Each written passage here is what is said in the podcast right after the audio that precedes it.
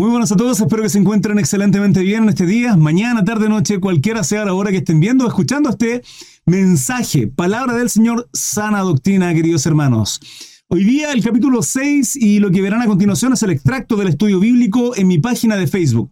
El estudio completo lo pueden ver, Crisart Mesa, en mi página de Facebook. Lo que viene es un extracto. Sin embargo, desde el capítulo 6, versículo 3, eh, completo debido a que los primeros dos corresponden al capítulo 5.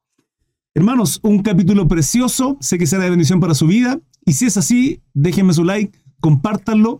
21 a 15 estudios bíblicos a diario. Piedad y contentamiento. Dice así, en el nombre del Padre, Hijo y Espíritu Santo, damos lectura a la palabra. 1 Timoteo capítulo 6, versículo 3. Amén. Si alguno enseña otra cosa, ¿qué otra cosa? lo que Pablo ya venía mencionándole a, Timoteo en los versículos anteriores, que son parte del versículo 5. ¿Ya? Recuerden que en el capítulo 5 hablamos con relación a los deberes hacia los demás, hacia las viudas, hacia los ancianos, ¿sí? Cómo corregir a los ancianos, cómo corregir a las viudas, a la señorita, quienes se consideraban viudas, eh, para que eh, la iglesia les sostenga, les ayude, les bendiga. Eh, y finaliza con los primeros dos versículos del 6 dice, y los que tienen amos creyentes, dice que seamos fieles a ellos para que Dios se glorifique, y al contrario, de, ser malos ejemplos, seamos buenos ejemplos y ellos lleguen a el amor, la cruz de Cristo y alcancen misericordia y se aparten de la ira de Dios. Pero también dice que eh, esto enseña y exhorta, esto que todo lo que hemos estudiado en los capítulos anteriores, no solo principalmente el capítulo 5, sino el anterior. Entonces, Pablo acá en este, versículo, en este capítulo 6, versículo 3 dice, si alguno enseña otra cosa, que otra cosa, todo lo que hemos estudiado hasta el momento, y no se conforma a las sanas palabras de nuestro Señor Jesucristo y a la doctrina conforme, que es conforme a la piedad, y a la doctrina que es conforme a la piedad, está envanecido.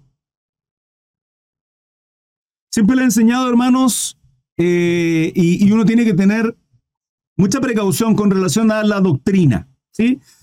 Le he dicho que hay doctrinas que son secundarias, hay otras que son terciarias, o sea, son, son más ajenas aún, pero nuestro fundamento,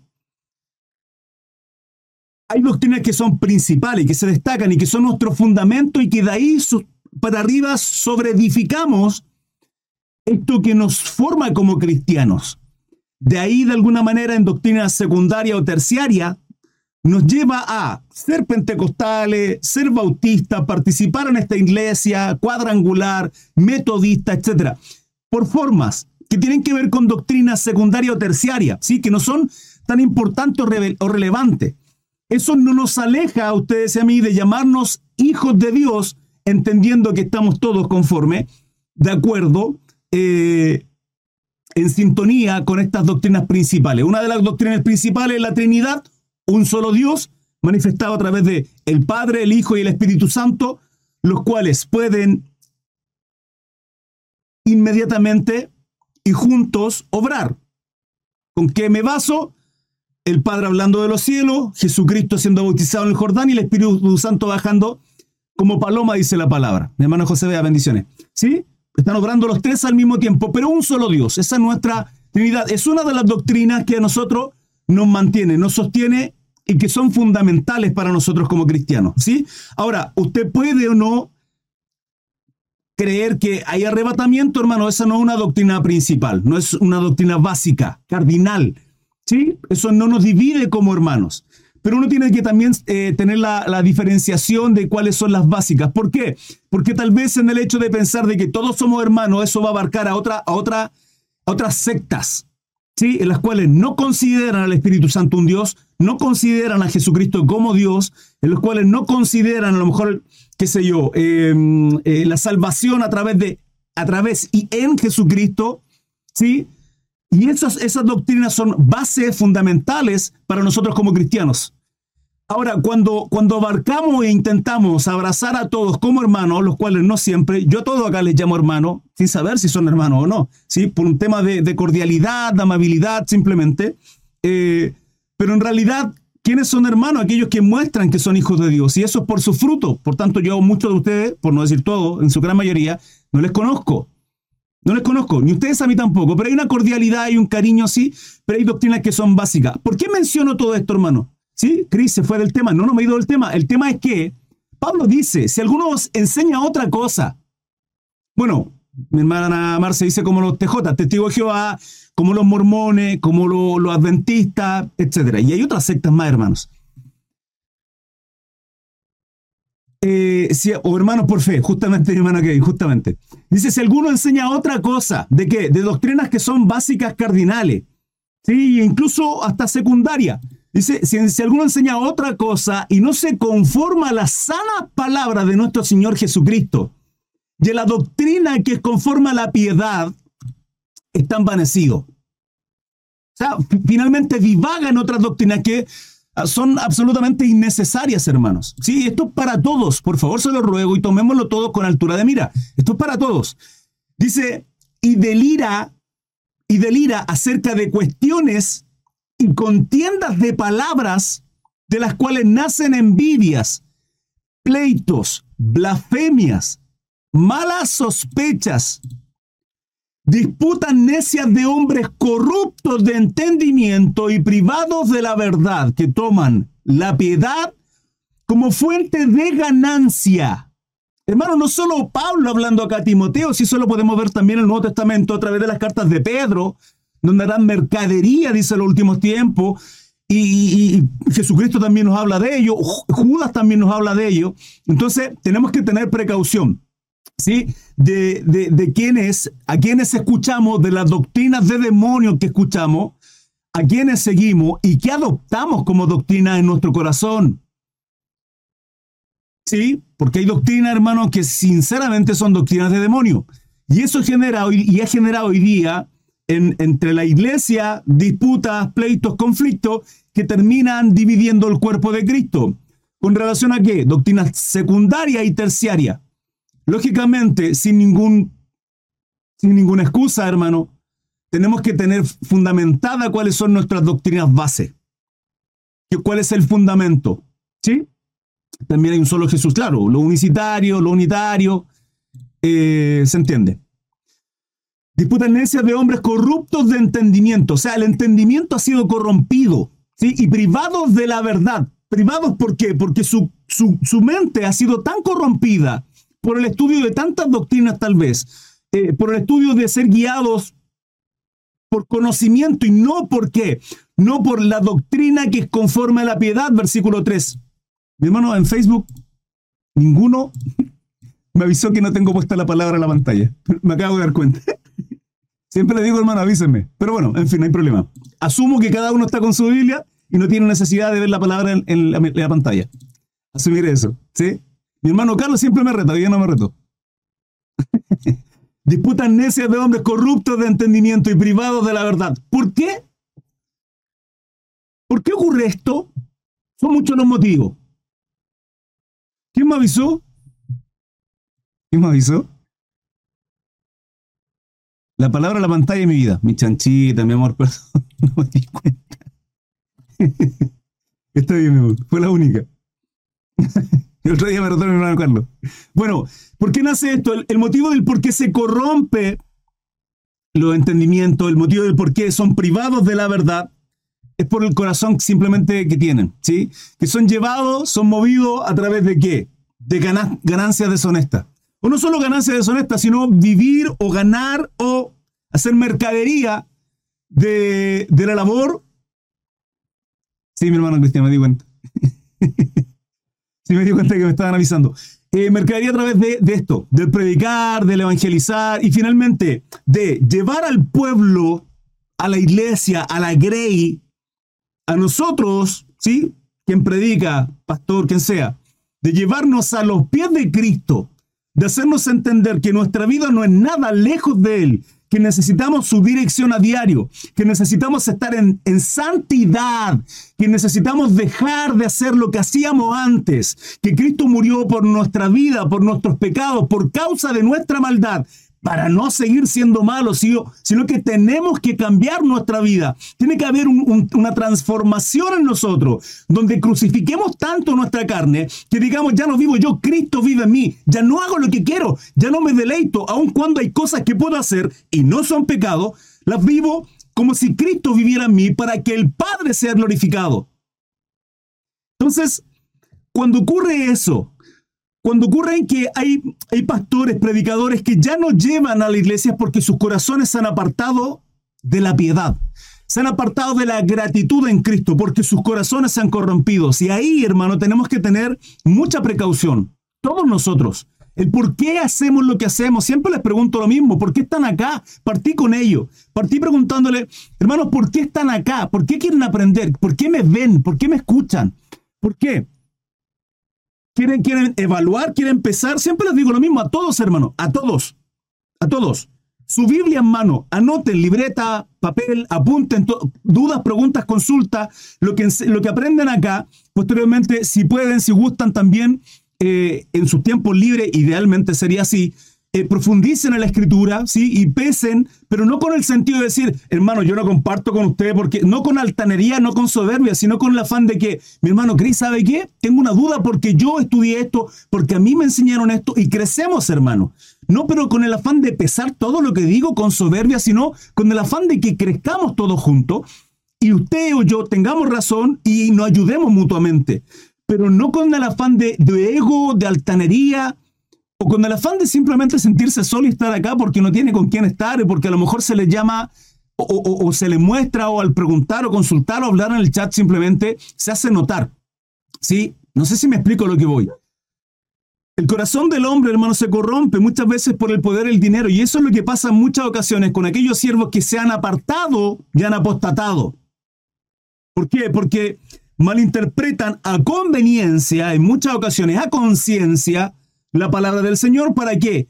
Para simplemente llevarse en sus deleites y placeres. Y de ahí nace el Evangelio de la Prosperidad, de ahí nace doctrina secundaria, hermanos, que finalmente tergiversan la palabra para vivir su vida en deleites, placeres, lujo, etc. ¿Sí?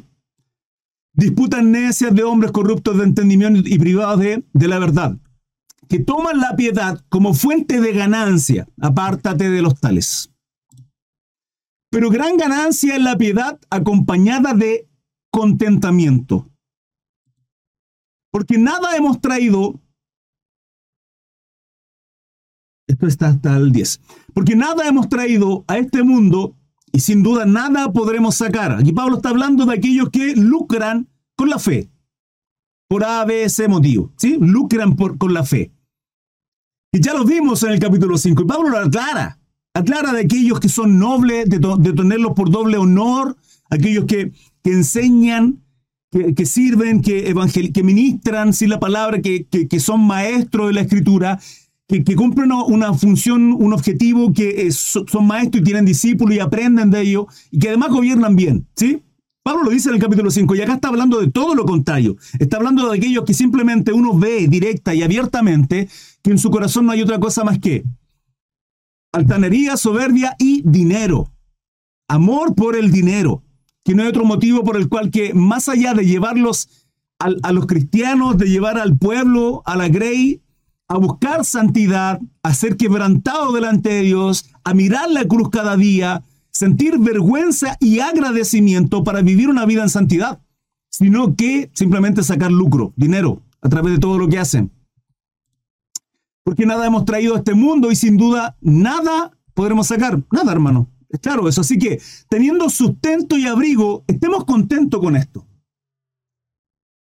Aquí Pablo da directriz, ¿sí? Y se lo he dicho en muchas ocasiones, hermanos. Se los he dicho. Para vivir, para subsistir, necesitamos muy poco. Queridos, muy poco. El resto ya son deleites, placeres en muchas ocasiones ni siquiera edifican. Entonces estamos ahí de pronto en la oración diciendo, Señor, danos para poder ser de bendición para otro. Hermano, somos de bendición para otro. Con lo que tenemos podemos bendecir a otro. La pregunta es, ¿qué estamos haciendo? ¿Cuál es nuestra primera mirada? ¿Al otro?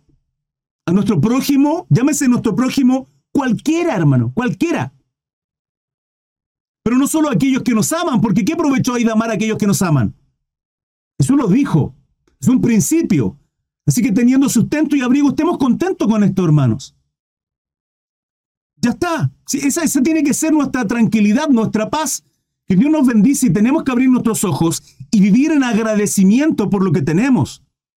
Esto lo hablo para cada uno de nosotros como cristianos, en el cuerpo de Cristo, pero también para aquellos que sirven, ministran, son sacerdotes del Señor. Porque esa es la instrucción de Pablo a Timoteo. 9. Porque los que quieren enriquecerse caen en tentación y lazo, y en muchas codicias necias y dañosas, que hunden a los hombres en destrucción y perdición. Lo vengo reiterando hace mucho rato, hermanos. En cada estudio, si es que no. El corazón del hombre, hermano, es una máquina de levantar ídolos. Somos terriblemente idólatras, completamente corruptos y malos. Y nos complacemos además en muchas ocasiones con el pecado. Y eso es una triste realidad, hermano.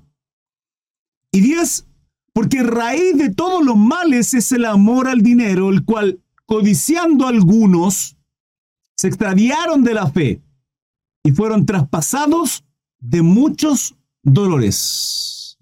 Una palabra tremenda que al día de hoy viene como como anillo al dedo, principalmente porque ah, vivimos en una temporada en que es completa y absolutamente evidente esto. Muchos siervos, muchas iglesias simplemente llegadas por el lucro. Siempre hay que empezar que a quienes escuchamos em, también hay que leer y pedir sabiduría para que no cualquiera venga a engañarnos, eh, porque hay muchos falsos sellados en la palabra a su conveniencia. Correcto, mi amor. Correcto.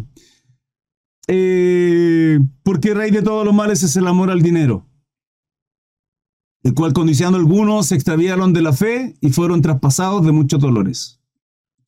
Hermanos amados, primer título finalizado, piedad y contentamiento. Dudas, preguntas, consultas, les leo. Capítulo 6, versículo 11, la buena batalla de la fe. La buena batalla de la fe, damos lectura en nombre del Padre, Hijo Espíritu Santo, hermanos. Primera Timoteo 6, 11, dice, mas tú, Timoteo, mas tú, oh hombre de Dios, ¿quién es? Usted, mi hermano Carlos, usted, mi hermano seguidor del Mesías, Cristo 58.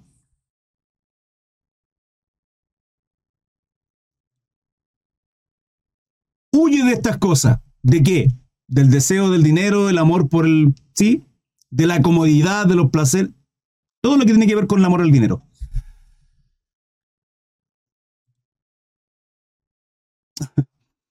Oye estas cosas y sigue la justicia. Buscar primeramente el reino de Dios y su justicia y el resto será añadido. ¿Sí? Y sigue la justicia, la piedad, la fe, el amor, la paciencia, la mansedumbre. ¿Acaso no está hablando Pablo acá del fruto del Espíritu? Absolutamente. Galatas 6. El fruto del Espíritu. No está diciendo, mas tú, oh hombre de Dios, continúa en la carne. ¿Ah? Deleítate en los placeres y deleite que no son pecados, pero complácete, porque Cristo para eso murió. No hay problema. Dios te bendiga. Hermano, ¿qué dice? Y sigue la justicia, la piedad, la fe, el amor, la paciencia, la mansedumbre. Pelea. ¿Por qué dice pelea? ¿Por qué dice pelea? Porque estamos en guerra, hermanos. Estamos en guerra constante en la cual Efesios nos dice que tenemos que estar vestidos con una armadura celestial, la armadura que Dios nos otorga. El escudo de la fe, la coraza de la justicia, el yemo de la salvación, el calzado de la presta del evangelio, la espada que, hermano, es una armadura que como cristianos tenemos que estar revestidos todos los días. Todos los días estamos en guerra y Pablo dice, pelea la buena batalla de la fe, echa mano de la vida eterna. ¿Qué significa echar mano? Apodérate, tómala. Haz tuya la vida eterna en la nueva versión internacional, a la cual asimismo fuiste llamado, habiendo hecho la buena profesión delante de muchos testigos. ¿Qué es eso de habiendo hecho la buena profesión delante de muchos testigos? Hermanos, es evidente aquellos que somos cristianos. varones, siervos, hermanas amadas, es evidente nuestra vida debe llevar fruto cuando somos cristianos. No simplemente basta con decir yo soy cristiano, no simplemente basta con decir no, yo soy hijo de Dios y estoy salvo. Basta con qué? Con ser evidente al resto. Usted me puede decir, hermano, yo soy cristiano, soy hijo de Dios, soy siervo del altísimo, hermano, pero no veo fruto. No, es que yo soy un manzano, hermano. Sí, pero yo no veo manzana, veo, qué sé yo, mm, limones, pera, uva. Usted me dice que es un manzano, pero un manzano da manzana. Autoconvénzase, autoconvezcamos o mientámonos, hermano, mientámonos de, todo lo que queramos. Sí, no, yo soy cristiano, soy un siervo de Dios y soy salvo en Cristo Jesús, lo acepté hace mil años atrás, pero ¿y cuál es el fruto, hermano? ¿Cuál es el fruto? Yo soy la vid verdadera, ustedes los pámpanos, dice el Señor. Pelea la buena batalla de la fe, echa mano de la vida eterna, de la cual asimismo fuiste llamado, habiendo hecho la buena profesión delante de muchos testigos. La nueva versión internacional dice, por la cual fuiste aquella admirable, hiciste aquella admirable, hermano, admirable declaración de la fe delante de muchos testigos. ¿Se dan cuenta? Esa es nuestra confesión de fe. Pero no solo nuestra confesión de fe, hermano, porque no basta solamente con ir a una iglesia, levantar nuestras manos, llorar y decir, sí, acepto a Jesucristo y repetir la oración del pastor y que al final te diga, bueno, eres salvo en el nombre del Padre, Hijo y Espíritu Santo, hermano, y casi te tira agua bendita y te reza un rosario. Yo le puedo decirle, hermano, si usted es salvo o no, pero a través de sus frutos puedo determinar de que sí, es hijo de Dios. ¿Por qué? Porque por sus frutos los conoceréis. Mi hermana Francisca Mendoza dice, hermano, disculpe, yo siento que no tengo nada de fruto para dar. Y eso me asusta. No se preocupe. No se preocupe, hermana Francisca. La pregunta es cuánto tiempo llevamos en Cristo Jesús. Porque un árbol inicia de una semilla. Usted puede trasplantar un árbol, ¿sí? Una planta se planta, se trasplanta. Se saca de acá y se trasplanta a otro lado. Una planta se planta, una semilla se siembra. Los árboles frutales nacen a raíz de una semilla, por ejemplo, un manzano, la semilla de una manzana, pero la palabra dice que esa semilla debe morir. Para poder dar fruto, debe morir. Debe morir. Para decir, nuestra carne tiene que menguar. Quien quiere ir en pos de mí, dijo Jesucristo, tome su, tome su cruz, niéguese todos los días, crucifique esa carne y sígame. Ya no vivo yo, Cristo vive en mí. Realmente Cristo vive en mí. Ahora, ese árbol, mi hermana Francisca y todos los que me están viendo, no va a llevar fruto inmediatamente. Yo, yo si siembro una semilla de, de un árbol de manzana, esa semilla necesita qué? Todo el cuidado y el proceso que una semilla tiene que tener para que se convierta en un árbol. Ahora, llega un momento en que ese árbol genera un tronco, una copa, ¿sí? En primavera lo primero que salen, por ejemplo, ya están saliendo. mis suegros tienen su patio delantero, su antejardín, un, un ciruelo. Hermano, tiene muchas florcitas blancas preciosas. Generalmente los ciruelos son los primeros que empiezan a sacar la, florcita, entre muchos otros árboles, ¿sí? Y uno lo ve y dice, ¡ah! Se acerca la primavera. De ahí viene la parábola de eh, Mateo 24, la, la parábola de la higuera. Bueno, veo la flor y digo, estamos cerca de la primavera. Hermano Cristo, estamos en agosto. Sí, estamos cerca, estamos al lado. Y lo veo por los árboles.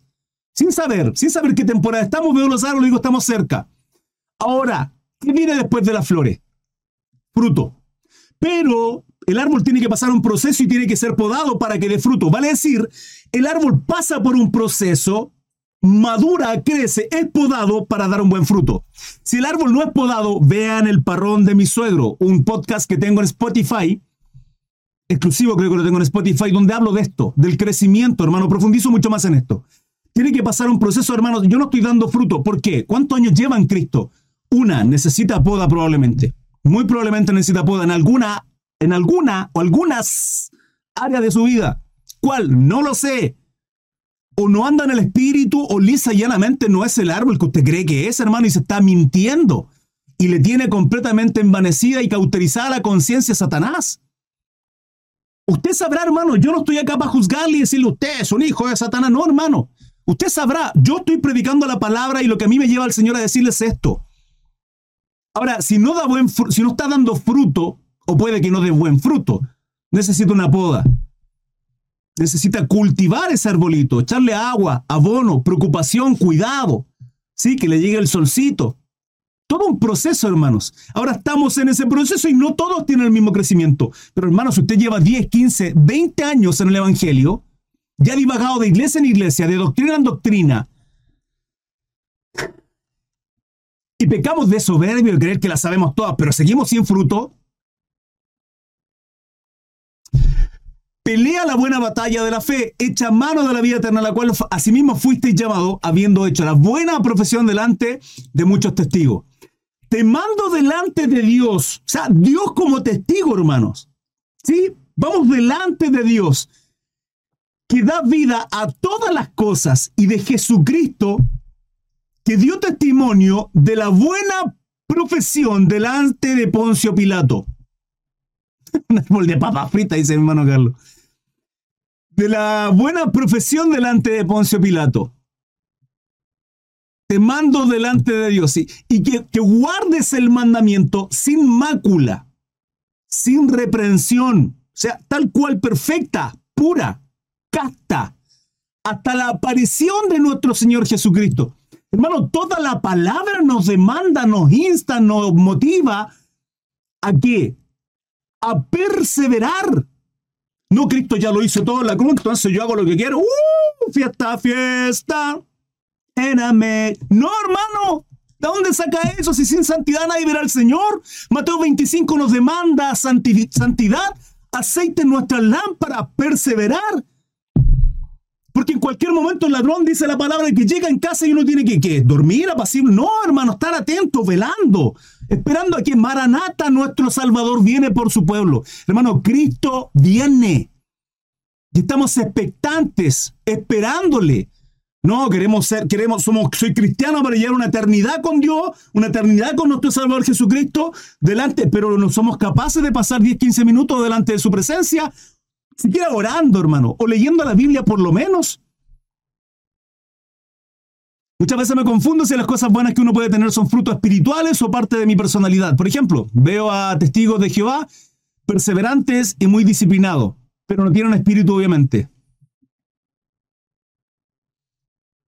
Péselo todo, hermano Alejandro. Pese, juzgue mucho el por qué hace las cosas, qué lo motiva, por, qué está haciendo lo que está haciendo. Cumpleaños. Eh, ¿Qué? Mi hermano Carlos no entiendo qué está hablando entregando mi vida acá en el sermón, hermano. Cumpleaños, no sé a qué se refiere. Eh, que guardes el mandamiento sin mácula, en la nueva versión internacional. Que guardes este mandato. ¿Qué mandato? Lo que Pablo le está ordenando a Timoteo. Sin reproche hasta la venida de nuestro Señor Jesucristo. 15. Esto termina en el 19. A lo cual a su tiempo mostrará el bienaventurado, bienaventurado, dichoso, bendecido, y solo soberano, rey de reyes y señor de señores, el único que tiene inmortalidad, es nuestro Dios, hermanos, es eterno, Dios es eterno, es inmortal, es eterno, que habita en luz inaccesible, inaccesible, perdón, a quien ninguno de los hombres ha visto ni puede ver, al cual sea la honra y el imperio sempiterno. Amén. ¿Y quién está hablando? De nuestro Dios, hermanos. A los ricos dice, 1 Timoteo 6, 17. A los ricos de este siglo, ¿a quién es rico? A la gente que tiene dinero. ¿Sí? Dice, a los ricos de este siglo, manda que no sean altivos. Gracias por esos like, mi hermanos en TikTok. Gracias por su follow, por compartir. Recuerden Estudio Bíblico 2115 todos los días en todas las redes sociales. Instagram, TikTok, Facebook y YouTube en simultáneo, como lo estoy haciendo ahora. Sí, estamos leyendo versículo 17 del capítulo 6 de 1 Timoteo. Continúo. A los ricos de este siglo manda que no sean altivos, ni pongan la esperanza en las riquezas, las cuales son inciertas, sino en el Dios vivo, que nos da todas las cosas en abundancia para que las disfrutemos. Ah, gracias mi hermana Nelva. Sí, David fue tomado. mi déficit atencional, hermano, perdónenme. Eh, David fue tomado y despreciado por su padre Isaí cuando Samuel le pide, le dice, uno de tus hijos será coronado rey de Israel, el próximo rey de Israel, lo llama a todos. Y, Samuel dice, ah, este, no, no, este no es. Jehová le dice, porque el hombre ve lo que hay delante de sus ojos, mas yo conozco sus corazones. Dios conoce su corazón, hermano, ¿sí? Y lo llama todo. Y pasan todo. Y Samuel dice, eh, ¿no hay otro? No. ¿No? ¿Estás seguro? Ah, dice, David. Y llama a David, hermano, que se olvide de que tenía el pequeño David allá, hediondo aguano de oveja entre medio como pastor. Pero del despreciado, de ahí, en él se Dios se glorificó. Tal cual se glorifican ustedes y en mí, hermano, no estamos, no somos cristianos, ni siervos, ni ministros de Dios por ser los mejores sino por lo vil, lo despreciado, del lodo cenagoso. De ahí nos sacó Dios, hermano, no porque somos los mejores. Él se glorifica, lo bueno, bonito que podemos tener en usted y en mí, simplemente su gloria, su unción, su poder, su gracia. En Cristo Jesús, en su espíritu obrando en nosotros. Somos nada delante del Señor. Y, y David fue tomado así. Y cuando David se engrandecía y entraba en él soberbia y, ah, yo soy el gran rey, valeroso, que maté a Goliat, sí, le hacía sentir el olor a guano de oveja, a caca, para que recordara de dónde Jehová Dios lo sacó. Hermano, ¿cuál es su guano de oveja? ¿Qué nos tiene que recordar Dios?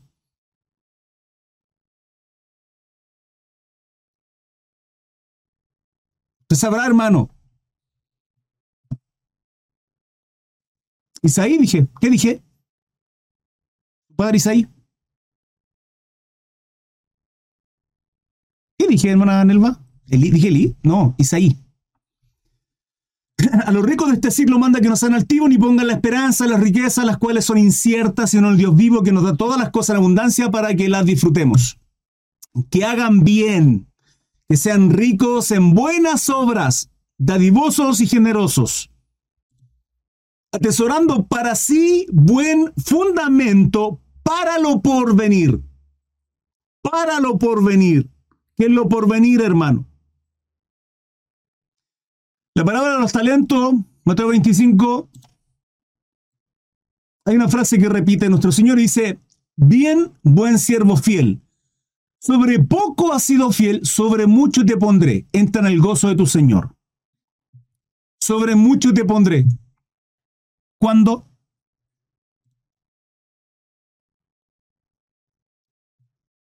¿Cuándo? Excelente, mi hermano Kevin, la vida eterna es el porvenir. Yo dije Lee. Ah, usted dijo Lee, mi hermana Nelva, no, es Isaí. Mi hermano Fabi, ¿qué hace en Instagram? Nos recuerda constantemente de dónde nos sacó, de lo vil del mundo, para que, no tengamos misericordia, para que tengamos misericordia que aún andan en tiniebla y no nos creamos perfectos. Hermanos, ¿saben? En el capítulo 5 la palabra dice que nosotros como ministros de Dios, como siervos dentro de la congregación, Aquellos que perseveran en el pecado deben ser avergonzados delante de toda la congregación. ¿Dónde está el amor ahí? El amor es en el que, en el que esas personas sean, sean avergonzadas, sean quebrantadas, pero sus almas no perezcan, se salven. Ahora, siempre recordar, y como lo dice mi esposa, con, con el corazón que tiene Dios y recordar de dónde Dios nos sacó. No porque nos creamos santos, no porque aquel hermano que tiene un pecado visible delante del resto, delante de todos nosotros, hermanos, nosotros no tengamos pecado, ¿sí? Porque la palabra también ahí dice que todo pecado saldrá a la luz, todo. Todas buenas, malas obras y buenas obras, todas serán descubiertas delante del Señor. Hermanos, todas. ¿Qué le pasa a esto? Se volvió loco. Todas, hermanos pero siempre con el mismo ánimo, no queriendo ser legalistas o santurrones, ni creyéndonos ser mejores que ellos, sino trayéndolo y, comprendiendo la responsabilidad de los ministros, de aquellos que están al servicio de Dios, en el sacerdocio, ¿sí? ¿Para qué? Para ser de bendición y corregir, como padres, aquellas personas que están en lo, en lo incorrecto. Bueno, 19 dice, atesorando para sí buen fundamento para lo porvenir, que eche en mano de la vida eterna que eche en mano lo mismo. Dos veces menciona esto en este capítulo 6. De seguro, miren lo que dice en la nueva versión internacional, de este modo atesorarán para sí un seguro caudal para el futuro y obtendrán la vida verdadera.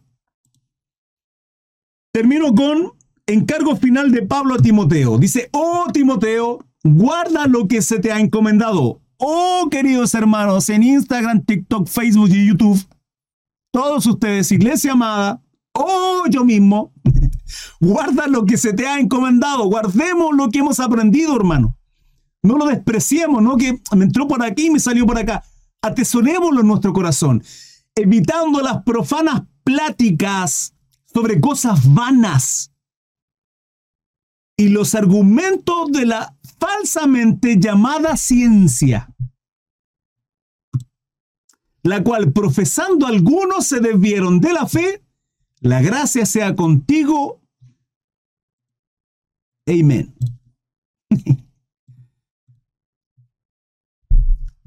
¿Qué ciencia? Hermano, acá podríamos colocar. Oh, Timoteo, guarda lo que se te ha encomendado evitando las profanas pláticas sobre cosas vanas y los argumentos de la falsamente doctrina, sana doctrina, doctrina calvinista, entre otras, etc, etc. Hermanos, dudas, preguntas, consultas, todo es su servicio. Y así es como finaliza esta primera carta a Timoteo de Hermanos, una palabra preciosa, fue un estudio maravilloso, todo el estudio de la carta en sí. Eh, el día de mañana continuamos con Segunda Timoteo. Sin embargo, tiene una mirada, una perspectiva distinta, más íntima. El contexto es diferente. Eh, si quieren ser parte de los estudios bíblicos a diario, hermanos, en vivo, en directo, 21 a 15 todos los días. Instagram, TikTok, Facebook y YouTube. Mi consejo es que me vean a través de Facebook, es más bonita. Está la palabra que al lado, bueno, tal cual lo vieron en el extracto que acabo de subir. A diferencia del resto que solo aparece la cámara, nada más. Hermanos, eh, gracias por sus comentarios, gracias por su like y su apoyo en redes sociales. Que tengan un bonito día. Dios les guarde. Hasta luego. Chao, chao.